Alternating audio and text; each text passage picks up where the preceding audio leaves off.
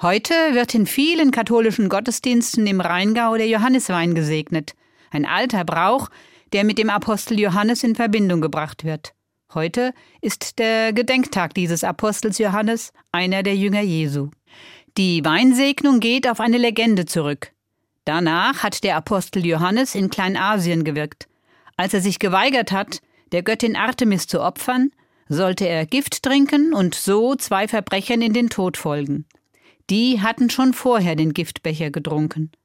Johannes hat dann das Kreuz über dem Kelch geschlagen und das Gift ist wie eine Schlange aus dem Becher gewichen. Dann hat er aus dem Kelch getrunken und ist nicht gestorben. Außerdem hat er seinen Mantel über die beiden toten Verbrecher geworfen und sie sind wieder zum Leben erwacht. So ist der Wein in Verbindung zum Apostel zu einem Zeichen der Befreiung und der Liebe geworden. Eine Legende, aber eine schöne, wie ich finde. Bis heute wird der Johanneswein, nachdem er im Gottesdienst gesegnet wurde, von den Winzern an karitative Einrichtungen geschenkt und kommt wohltätigen Zwecken zugute.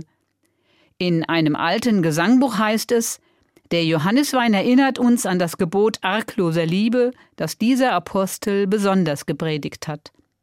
In manchen Winzerfamilien ist es auch üblich, eine gesegnete Flasche mit nach Hause zu nehmen. Dort wird er feierlich verkostet. Ich erinnere mich noch, dass wir bei meinen Großeltern, die Winzer waren, als Kinder dann sogar einen Schluck Johanniswein bekommen haben.